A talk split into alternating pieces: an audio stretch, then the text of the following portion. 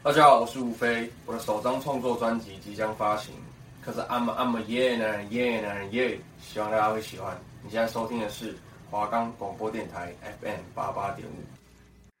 各位听众朋友们，大家晚安，我是主持人 Amber。你现在收听的是《行走人间》节目，会为大家介绍来自世界各地的知名神案以及重大刑案，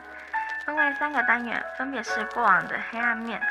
带大家了解案件发生的过程，内心深处的邪恶，让大家了解案件发生的起因，以及暗自影响的社会，与大家分享我的看法。另外，我们的节目可以在 First Stories、Spotify、Apple Podcasts、Google Podcasts、Pocket Casts、SoundOn Player，还有 KKBOX 等平台上收听。搜寻华冈电台就可以听到我们的节目喽。接下来就让我们开始介绍今天的案件吧。今天想跟大家分享一则发生在一九八零年二月二十八日时所发生的台湾省议会议员，也是美丽岛事件的原告林英雄先生在台北市住家的一起命案。这起命案震惊了国内外的，引起许多关注。那这则命案也被称为是林宅血案。林英雄六十岁的母亲尤阿妹跟她七岁的双胞胎女儿林亮君、林婷君都被刺杀身亡。九岁的长女林焕君呢，则是身受重伤。这个案件到现在都还没有找到凶手，因此成为了一则悬案。在一九八零年二月二十日的时候，台湾省议会议员林义雄因为美丽岛事件而被台湾警备总司令部军法处以叛乱罪起诉，并且把林义雄拘禁在景美军法看守所等待候审。在这个期间呢，林义雄曾经被遭到刑求。为求公正，国民党政府呢，他们公开了军事审判整个过程，开放给媒体采访。在这九天的审判期间内，报纸大篇幅的全文刊登，每日法官跟检察官还有被告跟辩护律师他们的陈述以及攻防。在二月二十八日的上午，军事法庭第一次开调查庭，所有待审的党外人士。的家属呢，他们都一早就到了景美军事法庭等待旁听。林英雄的妻子方素敏呢，也在中午十二点十分的时候，他连续打了三次电话回家，都没有人接听这三则电话。于是方素敏就拜托林英雄的秘书田秋瑾呢，回到他们信义路三段三十一巷十六号的住处。林英雄的秘书田秋瑾就搭公车赶回到林家的时候呢，已经是下午两点了。田秋瑾一到林家，就发现长女林焕君被刺杀，趴在床上。田秋瑾就立马打电话叫救护车，因为找不到林义雄双胞胎女儿跟林雄的母亲，所以他就想前往地下室，但是却发现呢，昨天原本好好的地下室的灯，今天却坏掉了。在救护车抵达后，林浊水跟康文雄也随后赶到了。田秋瑾呢，陪着林英雄的长女林焕君去医院。离开之前，田秋瑾也嘱咐林浊水要找到林英雄的母亲以及双胞胎。于是，林浊水跟康文雄他们就摸黑到了地下室。在地下室的楼梯呢，他们找到了林英雄的母亲尤阿妹，但是在这个时候没有找到双胞胎的下落。随后，警方赶到了，但是他们。也没有在第一时间内找到这个双胞胎。在后来，警方调查结果发现，林母尤阿妹被杀，她身中十四刀，受伤的部位则是前胸六刀，后背三刀，右手一刀，左手臂三刀，颈部一刀。她是倒毙在地下室的楼梯旁边。而林英雄的双胞胎幼女呢，林亮君与林庭君。这是被二次一刀，这个刀伤呢是从后背部贯穿到前胸而丧命的。而长女林焕君呢，则是被刺了六刀，伤口则是在前胸一刀，但这一刀升级到肺部，而后背身中五刀，被凶手刺伤导致他重伤。在林家血案发生之前。时任警总司令汪敬许先生呢，在他的访谈论有提到说，他们是希望在二二八当天的中午十二点制造一个案件，在美国啊，或是日本，甚至是台湾都可以接到同样的通知。这个通知呢是查电话号码簿，不论你是谁，就可以直接打电话或是传真。他们在美国呢也曾经公开过。这几个电话号码，和他们联系的话，都会以自动答录机告知何时何地有机会。他们就把这个行为称为广播站。然后他们是呼吁说，在二二八当天中午十二点，大家以敲锣、放鞭炮或是按喇叭的方式去响应这则活动。在最后呢，访谈论中，汪进许先生也有谈到说，他们怎么样都没有想到，在这个时候会发生林宅血案这么恐怖的案子。案发当天，警方到了医院，在林焕军进行开刀房之前，有征询过林焕军。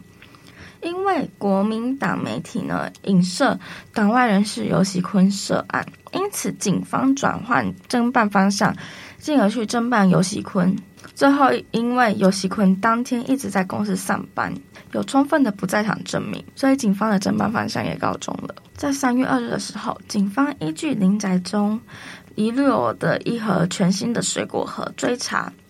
怀疑林义雄一名美国籍友人家博，他涉及案件。经过联合报的报道后，家博呢，他就主动联系警方，前往台北市警察局澄清。在三月三日的时候，由全台所有治安单位联合小组呢，他们组成了专案小组。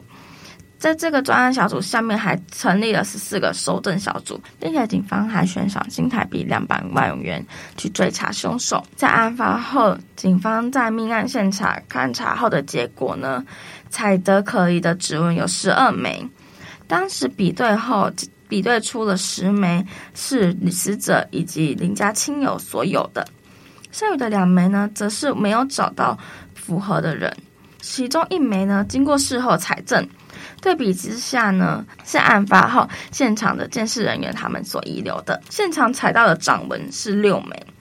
呃，都是死者以及林家亲友所拥有的。在死者身上采集到的血液样本有九处，经过血型对比，发现都是跟死者血型相符的，但是呢，却还是没有发现凶手遗留的血点。那跟大家补充一点，当时警方还没有怎么 DNA 的技术可以去查证。根据现场的血迹形态呢，以及喷溅的痕迹来判断，说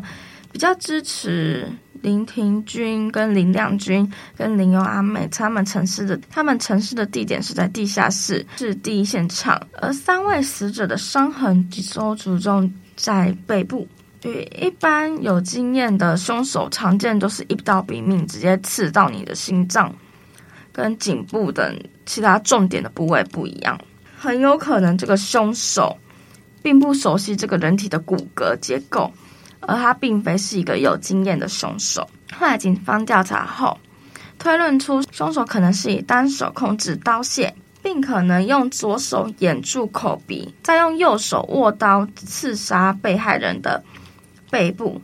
因为他的伤口呢，大多都呈现在右侧，导致被害人没有办法反应。而重伤的程度，在现场没有物品凌乱的现象，也没有财物遗失的报告，没有明显现场进出口门窗被破坏的情形，可以排除说是财杀。警方怀疑说，这个凶手极有可能对于邻家内屋内的结构啊，跟起居生活非常的了解，行凶手法跟刀器比较支持是一人行凶。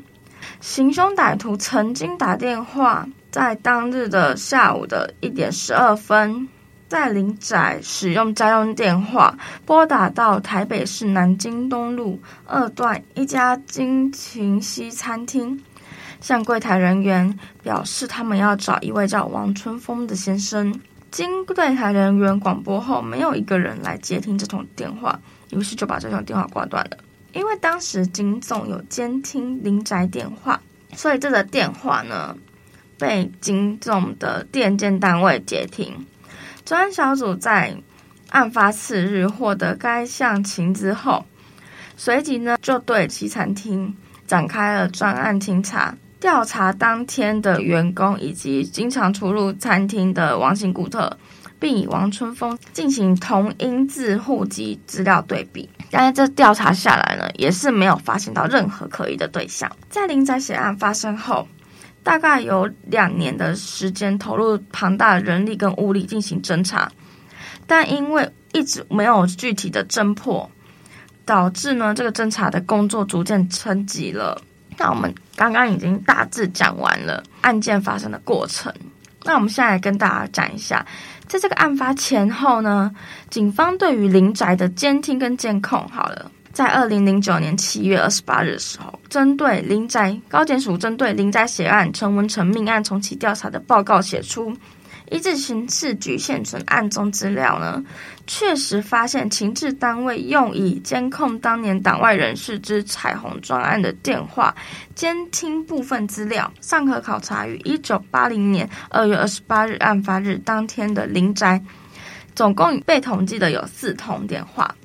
在调查报告中呢，写到，依据案发后，警方在林宅周边邻居查访及档案管理局保存的彩虹专案资料，尚没有证据显示案发前有情治人员在林宅周边监控。但林英雄的秘书萧玉珍在案发前一天发现一名可疑男子在林宅对面卖菜的摊子旁边抽烟。这起案件呢，由于林义雄当时是因为美丽岛事件而被警备总部收押，事涉敏感。当天又是三十多年前二二八事件发生的日子，时机是非常的巧合。林义雄当年为美丽岛事件的要犯，其住处跟电话都被情治单位所监控，凶手还可以在如此严谨的监控中从容的进入林宅行凶。有党外人士怀疑，这则案件很有可能当时的政府所规划的用途呢，是来动摇各地党外人士的意志。持不同意见的人呢，则是认为说，当年命案发生的时候，林英雄虽然是美丽岛事件的要犯，但是林英雄跟七名要犯都被捕了很多天，分别被羁押一个月十七天到两个月之久。林英雄的家属均为妇孺。执法当局是否仍有对其住所进行监控的必要，让人存疑。根据检方跟警方的档案，有关于案发后对于林宅周边的邻居他们的访谈、询问资料，除有邻居证述命案前后疑似有行凶歹徒外，并没有任何邻居陈述有疑似情治人员在林宅周边进行长时间的监控。在林宅血案发生的当天，警政署长孔令成得知这个案件发生后，表示非常震惊，断然表示要严缉凶手，派人严密保护美丽岛八名涉案家属的安全。孔令成在下午三点多的时候。由台北市警察局长胡悟熙跟刑事警察局长曹吉、市警察副局长高松守跟林勇、吴维和等陪同林家血案的现场了解案情，然后又到仁爱医院去慰问林英雄的妻子跟受伤的林焕君。孔令成表示，台湾是个法治的国家，绝不容许凶手逍遥法外，自令所属迅速破案。在林宅血案发生后的十二天，警总宣布将破案奖金提高到五百万元。警总表示，凡是对林义雄的母亲林永阿妹及女儿林亮君跟林庭君祖孙血案提供线索而帮助破案者，会颁发奖金五百万元，并且对提供线索者保密。警总呼吁全体同胞与治安机关合作，继续提供侦查线索。协助治安机关早日破案，使林宅血案的凶手能够受到法律应有的制裁。在林宅血案发生的十五天之后，根据警政署高级官员透露，该署已非正式对基层人员宣布，如果林宅血案因基础人员所提供线索而破案者，除了警备总部所提供的五百万奖金外，警政署还有另外会发三百万的奖金。同时，居首功者还可以连升三级。在二二八的深夜，林英雄获准交保及延期审理。三月十八日，军法大审开始，林英雄有两位辩护律师陪同，要求准予同时参加审理获准。在血案发生后，许多热心的民众对林英雄表达关心。林英雄有感于总统以及同胞的关怀，特别写了一封公开信致谢。在受害者日后的情况，林英雄入狱后。林七方素敏与女儿林焕君面临到生活困境，打算把这个凶宅出售或出租。台湾基督长老教会基督徒及海外基督徒筹款新台币七百八十万买下凶宅，建立教会，也就是现在台湾的基督长老教会义光教会。在每年二月二十八日上午九点，台湾基督长老教会都会在义光教会举行追思礼拜。随后专车前往宜兰林家墓园进行追思活动。接下来进入到第二个单元，内心深处的邪恶。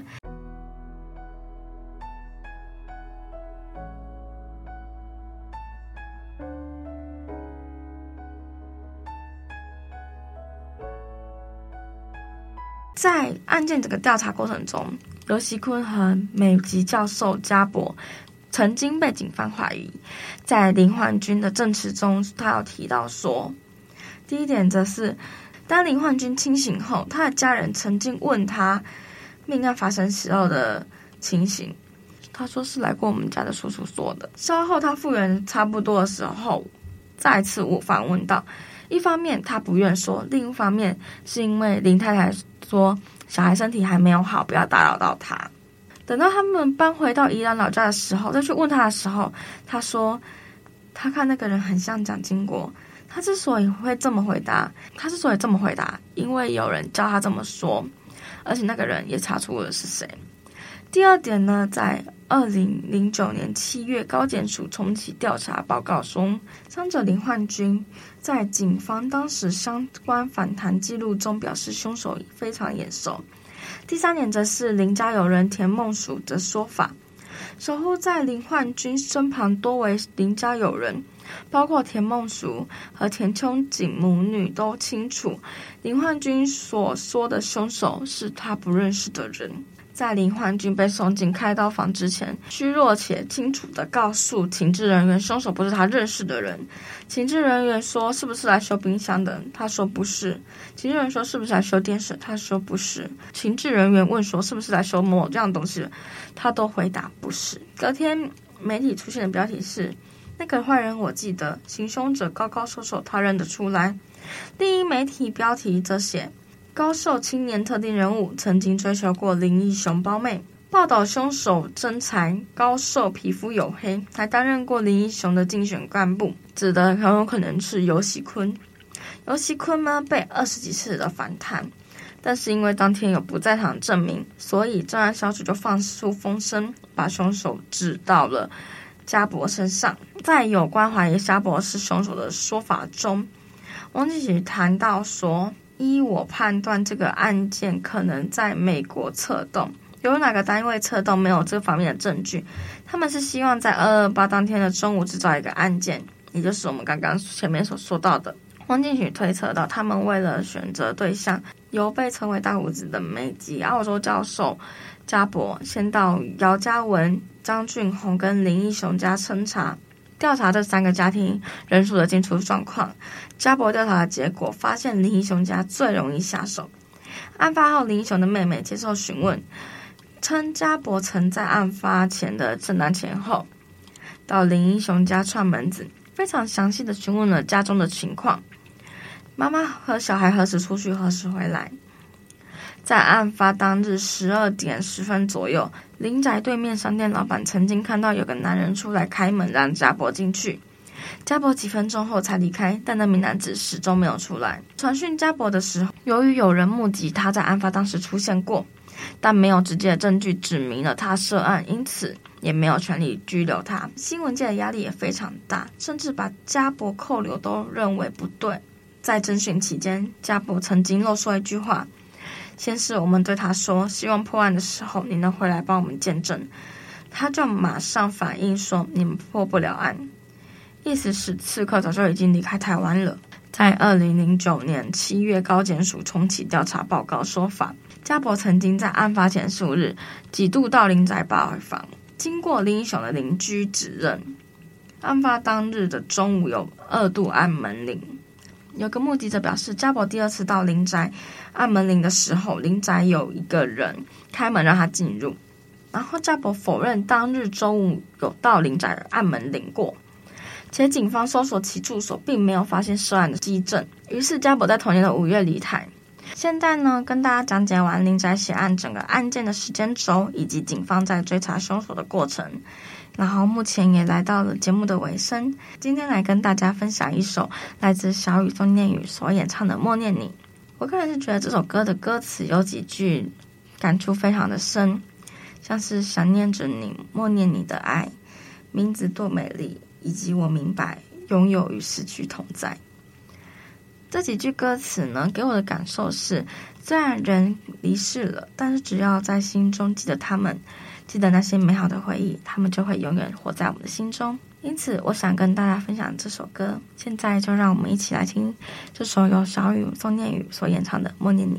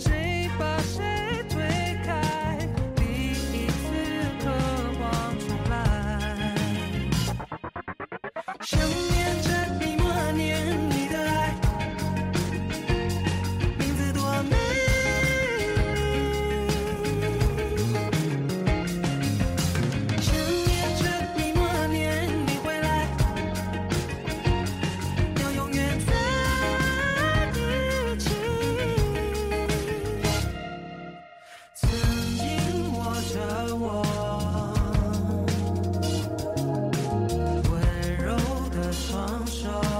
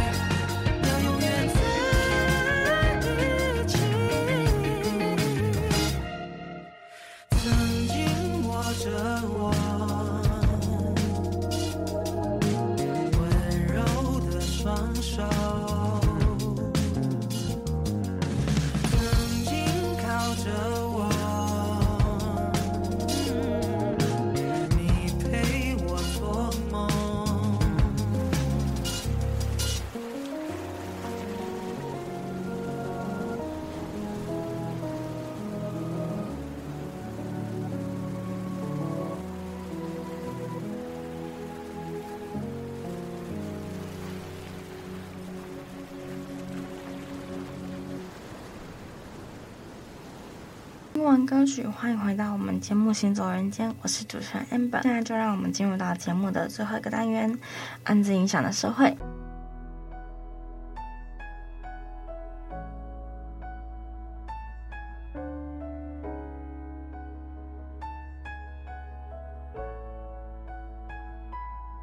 为林宅血案对于社会有非常多的影响，也有许多人因为这则案件而写出了非常多的作品。在电影方面，二零一七电影《血观音》，它的背景呢是在一九九零年代的台湾，唐府古董店的老板娘唐夫人，她为了政府的都市计划案弥陀计划，向各方人士穿针引线。唐夫人献了一尊名贵的观音菩萨佛像。给国会龙头王院长夫人，正值唐夫人称赞佛像有多么珍贵稀有的时候，佛像的手却意外断了。急得唐夫人笃信日本佛教真言宗，每天在曼陀罗前诵经，收藏佛教文物，相貌美艳，气质高雅，脸上总带着微笑。她的夫婿是国共战争失败后成为太平孤军的唐将军，在唐将军身故后，唐夫人与两位女儿相依为命。夫人告诉大家，她的女儿是热情奔放的唐宁，二女儿是文静懂事的唐真。一家三个女子在台湾高雄县弥陀乡经营古董店为生，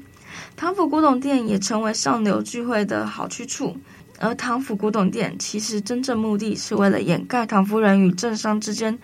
白手套的身份，弥陀计划牵扯的利益极为广大，涉及此计划的高雄县议员兼农会理事长林庆堂一家被人谋杀，